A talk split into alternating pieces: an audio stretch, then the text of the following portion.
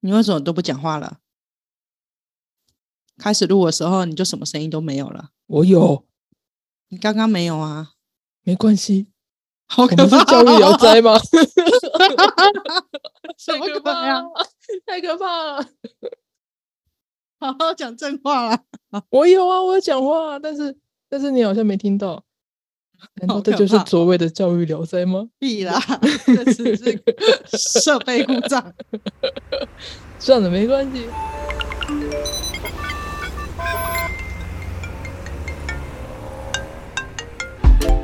Hello，这里是大黎。人生的问题就是学习的思考题。好了，李丽啊，嘿，我们录了三集的教育聊斋了，对，有读者反映说我们三集的配乐比故事还要可怕。 其实我也这么觉得。我还看到有读者说这些故事都不是那么可怕，是不是他自己有更可怕的故事？嗯，我觉得也有可能是大家已经习惯了，可是我觉得习惯这件事情更可怕。好可怕哦！他是不是快要变成鬼了？我也不晓得诶、但我还是希望大家可以活得像人一点。让我想到《神隐少女》千寻的爸妈。你说在吃的过程里面变成了猪猪吗？对啊，对啊，对啊。哦，我觉得这还是蛮警示的一个说法。嗯，或者是无脸男，本来好好的，然后就越来越越来越坏。嗯嗯嗯嗯嗯，嗯我觉得确实是。嘛，那我们这集来聊什么呢？你还有什么切身的鬼故事可以跟大家分享？我觉得如果他不自觉自己在鬼故事里面，嗯却坐视着鬼故事的发生，嗯是一件事。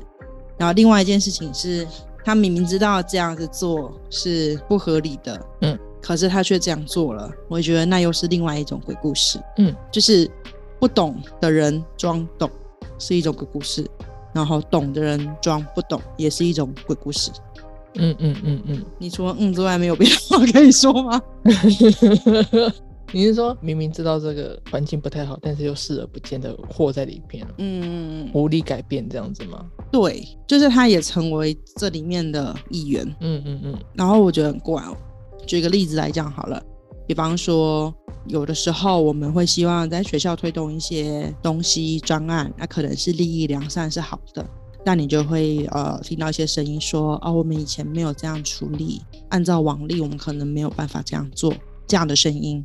但是我有一次也是去，然后也就是谈到，呃，现在有一些混合式题型嘛，有手写的部分，那我也鼓励他们，我也告诉他们，其他有县市其实已经可以尝试这样做了。然后他就告诉我，依他们学校的传统，应该是不可行的。不过那间学校它成立才两年而已，才两年，也就是说，困住他的并不是那一间学校的传统，困住他的是他自己的想法。对啊，他很害怕自己提了任何的新的意见跟想法，那么是不是就会引起别人的观点？可是当大家都这么想了，那大家有事情想做，大家也都不敢去做了。对啊，所以像这一种是他身在里面，然后他不知不觉就被这样子给带走了。就被困住了。对对对对对对对，像这样的一种情形。可是你刚刚说那个传统，让我想到就是，因为时代的变化，可是有些旧的观念或旧的行为已经在这个时代已经不适用了。嗯，那还被困住的话，那是不是就会被慢慢淘汰吗？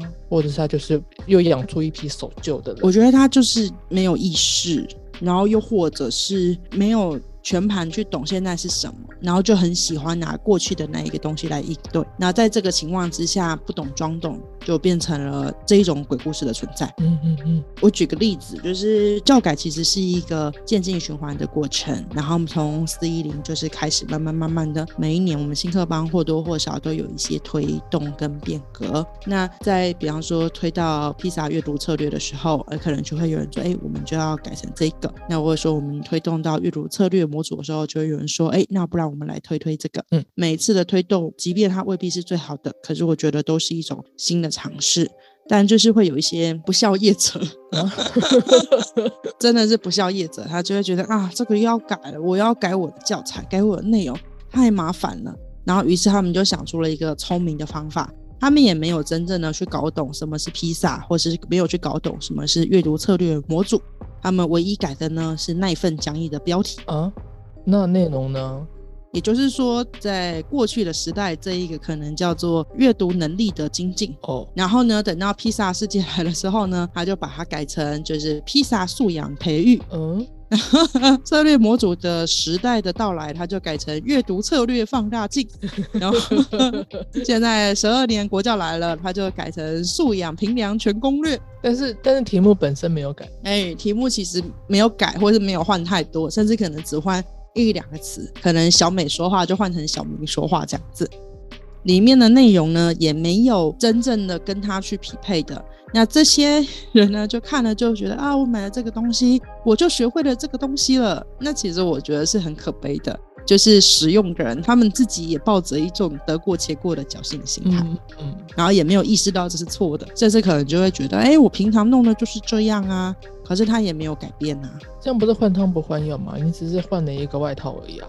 对，我觉得他第一个换汤不换药，可是喝汤的人没有发现。啊，对， 你只是改菜名而已。对，这这就很奇怪。就比方说，你今天吃咸酥鸡，然后明天你就吃鸡块佐罗勒叶，诸如此类嗯嗯的，嗯它可能是一样的，但是 他就会觉得，嗯，没有，我吃的感觉是不同的。所以我觉得一种恐怖来自于呃，我们自己没有意识到这件事。但我觉得更可恶的是那一群你知道这不对，嗯，可是你硬要这样做的人。这样做有什么好处？就是不用改啊，然后他就用一套东西就会一直弄，然后大众可能也不会去思考，甚至有的时候会刻意去制造一些行销，比方说我更早年那个时候还会拍广告啊，或者写新闻稿，然后跟大家讲。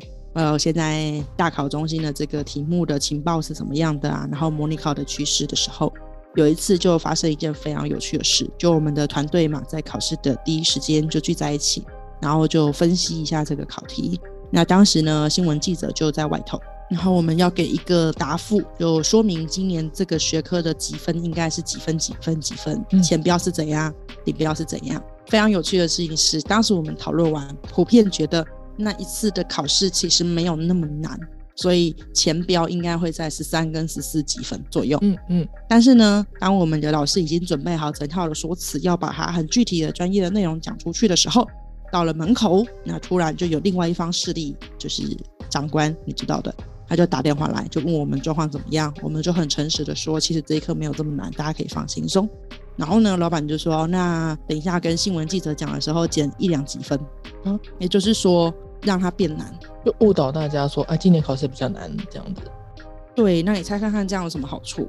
嗯，大家会以为自己可能考不好的几率上升，然后呢，他们就会那寻求补救措施。没错，然后就会处理这一些补习班。可是明明你是知道它的难度是没有那么高的，可是你却要在出去的时候讲这件事。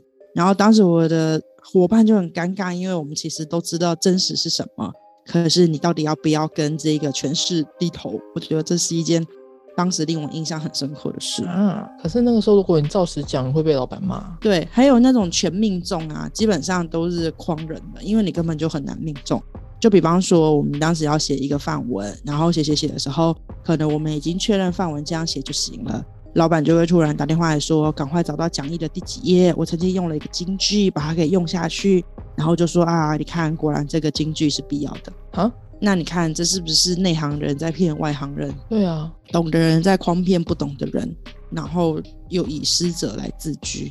哇，就是用自己的专业去框那些使用者啊。没错，所以啊，我觉得如果你觉得、嗯、不会啊，不恐怖啊，那我们可能要很小心，就是自己会在某些时候不知不觉的成为了这整个体制底下的受害者，没有意识到自己在思维的框架里面。嗯，然后如果你有意识到这其实是很可怕的，那你可能要想一想，那我们要怎么样去应对，或怎么样去思考，或怎么样去做出回应，然后不再一直拿过去就是怎么样为借口。我觉得才有可能让整个教育聊斋有走向一个不聊斋的时候，不聊斋是什么怎么？ 聊婚吗？ 什么鬼？就我就觉得这些故事才有可能自己正常的去开展每一个学生自己的学习之旅啦。那我们这期就到这边，好啊，是不是很短啊？好短哦。我们也可以讲一下，我们前前几天才开一个系所课嘛，里面就有谈到台湾的绝大部分的教育企业的团队，真正主导的人其实都不是教育背景出身的。这一点我也觉得很妙。就你所知的，应该有哪有哪些背景呢？我认识的团队不多哎、可是我认识的团队好像被获的人都是嗯教育相关背景的。因为你认识的就是我们团队吧？奇德也是啊啊， ，LYS 也是啊，但那就是跟我们比较近的啊、我们比较喜欢的啊、对啊。可是比较远的我就不认识啊。就是行销啊，哦，品牌的设计啊，团队，所以我们就常常去笑说，为什么每次在讲教育的那种标题，都搞得好像是那叫什么内容的农场，就是什么呃，学会这个的五个方法，不学这个怎么立足。呃那之类的之类的。然后我们就觉得，为什么要用那样子的行销的手法来去做一个处理？嗯嗯嗯，那这也是很尴尬的一件事，甚至是他们可能对这个教育的理念并不那么清楚，但是急着就把它给推出去，那也会误导一些人，就是以为哦，原来做这件事情就是这样了。我知道，啊像那种跟我比较近的，应该是，嗯我可以这样举例，就是学会设计的五种方法。嗯嗯，对，但是他会再更耸动一种，不学你就会，对对对，三分钟学会皮变设计之类的。哎，对对对，或者是说，如果你不这样做，你就会找不到工作， 嗯，就会有这一种刻意知道你的软肋，然后要这样来压你的对对对对对，三个月转职平面设计师之类的。对的， 你还你还蛮厉害的，很不错哦。三个月就可以转职平面设计师，那那些很多各种的学科专业，你三个月是没有办法可以完整学到后面的心法的。所以当我们去看，诶，他是专业的时候，他到底是穿的像专家呢，还是实际上他只是把自己弄得像专家？他是真的是专家，还是穿得像专家？还是他只是几个步骤在糊弄大家？对，我们就可能要再更多的去思考一下，嗯，我们到底是真的懂还是假的懂？那如果我们不懂，我们要怎么样去搞懂它，而不是跟不懂装懂的人去请益？